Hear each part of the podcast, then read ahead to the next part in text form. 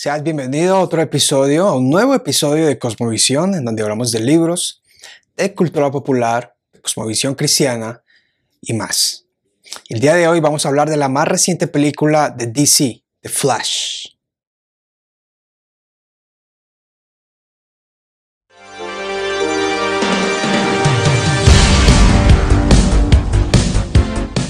Hacer es, no voy a entrar tanto en, en, hablar de los cómics de DC y del multiverso y del universo de ellos, sino que más bien lo que vamos a tratar de hacer es extraer cierta simbología, tal vez disecar un poco la película, aunque voy a ser muy breve. Y Flash es un personaje que siempre me ha gustado, pero ¿por qué siempre me ha gustado Flash?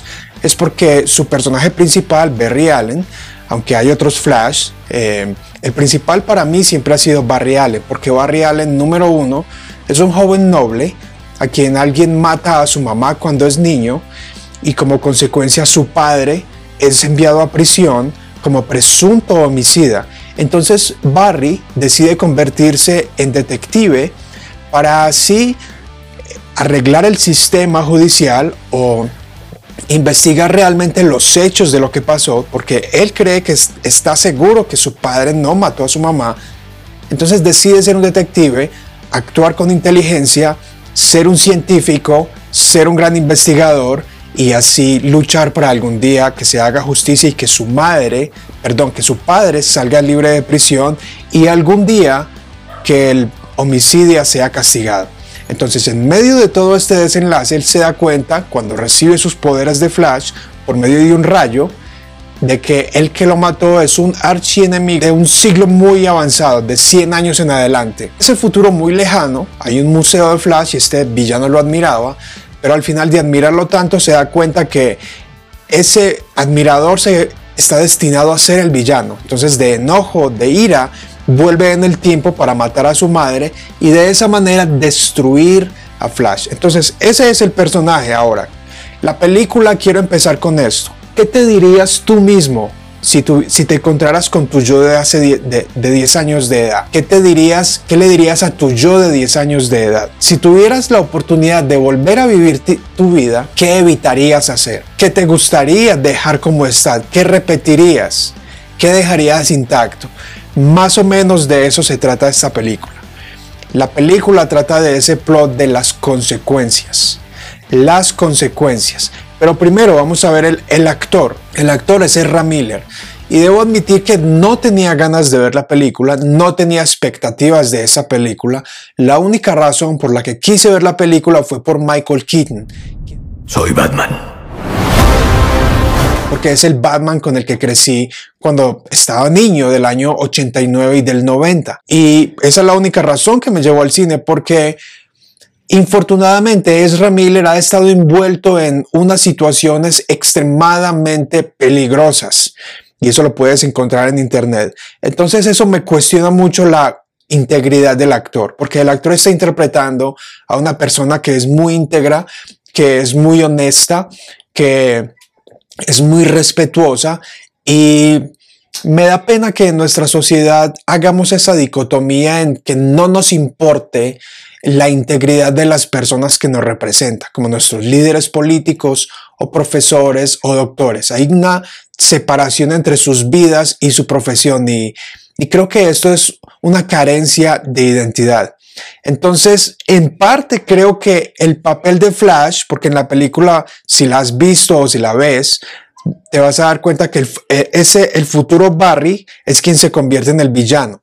Entonces, es como si a la vez el actor interpretara dos facetas de su, de su personalidad, un villano y un héroe uno bueno y uno malo, uno que trata y trata de arreglar las situaciones, pero cada vez las empeora. Ese es entonces el actor. Cuando yo era una chiquilla, mi abuela me enseñó una oración. Acepta las cosas que no puedes cambiar, ten el valor de cambiar las cosas que puedes y ten la sabiduría para conocer la diferencia. No sé si lo entiendo. Ahora, el argumento. El argumento es esencialmente nuestros actos tienen consecuencias y nuestras buenas intenciones de arreglar lo que hicimos en el pasado nos puede traer peores consecuencias. Y por supuesto, esta es la, creo que de las pocas veces en que DC eh, explora el concepto del multiverso. El concepto del multiverso surgió en el año 1957 y el multiverso es una forma, se puede ver de forma científica. Por ejemplo, el apologista William Lane Craig en su libro En Defensa, él habla de la teoría del multiverso citando a diversos, no solo científicos, sino filósofos. Y hay dos formas básicas en que se teoriza acerca del multiverso. Número uno es que ya la Tierra no es el centro del universo, y eso por, la, por Ptolomeo y, y estas cosmologías cientistas y materialistas le han robado al ser humano ese sentido de valor y de que es el centro del universo.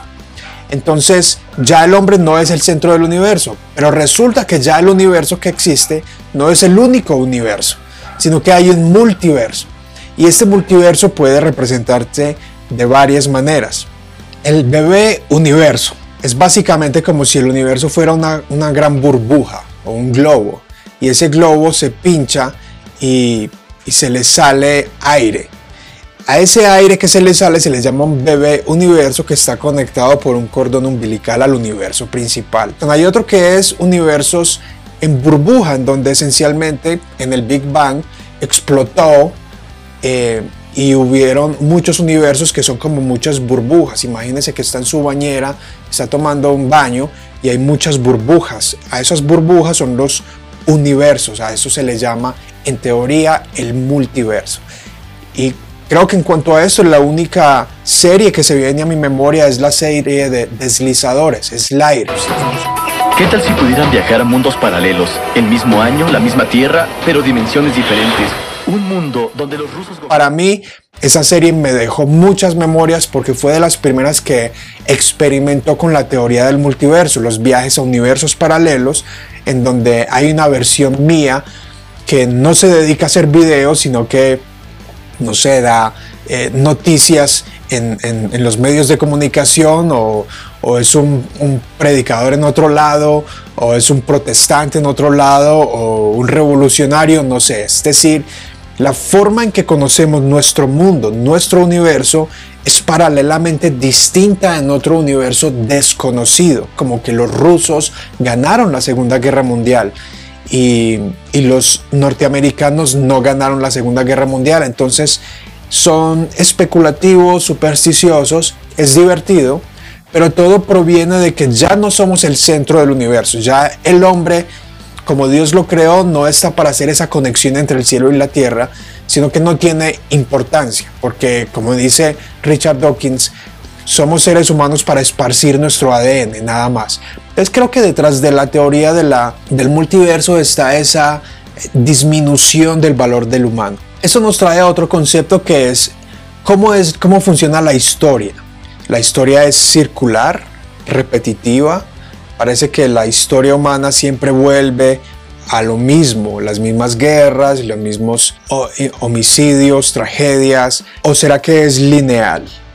Hay muchos que han pensado que es circular, como que se repite, y creo que de allí surgen todas estas películas de viajes en el tiempo, en donde no hay un eterno propósito que nos muestra un futuro brillante, de que nadie está en control de la, de la historia, de que la historia no es lineal, ni progresa, ni va mejorando, sino que es cíclica. Y creo que de allí viene este concepto. Y por eso se crean estos loops temporales en donde a veces los personajes se quedan tratando de arreglar el problema, así como Flash, él trata de volver y vuelve miles de veces a tratar de salvar a su madre, de salvar su mundo y de salvar a super chica, pero en el proceso se destruye y se degrada cada día más y más porque en el proceso desconoce ese punto de inflexión, ese punto clave y desconoce que hay un plan mayor que requiere que su universo, que su madre muera y que Superchica muera. Y como lo dice Batman, el que interpreta Ben Affleck, tanto como Michael Keaton, dicen exactamente lo mismo. Nuestras tragedias, la muerte de mis padres, ese trauma es aquello que me ha convertido en lo que soy. Perdí a mis padres. Ese dolor me hizo ser quien soy. Me pasé la vida intentando corregir los desde el pasado. Como si combatir al crimen pudiera devolverme a mis padres. ¿Ha sido doloroso? Sí. ¿Ha sido trágico? Sí. ¿Me ha vuelto en alguien solitario? Sí. Pero si no hubiera sido por ello, no sería lo que soy. Y le toma, en realidad, este personaje que se degrada tanto y se destruye y se vuelve negro y se, y se deforma, jamás entiende eso. Al final muere. Y el mismo yo más joven se sacrifica.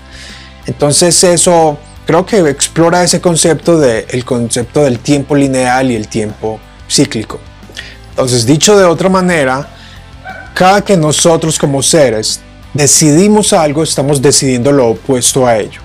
Es como si nuestro libre albedrío estuviera limitado al set de opciones que tenemos a nuestro alrededor. Y cuando tomamos una decisión a favor de algo o en contra de algo, estamos creando un universo es decir, una trayectoria de nuestra vida en relación a esa decisión que hemos tomado.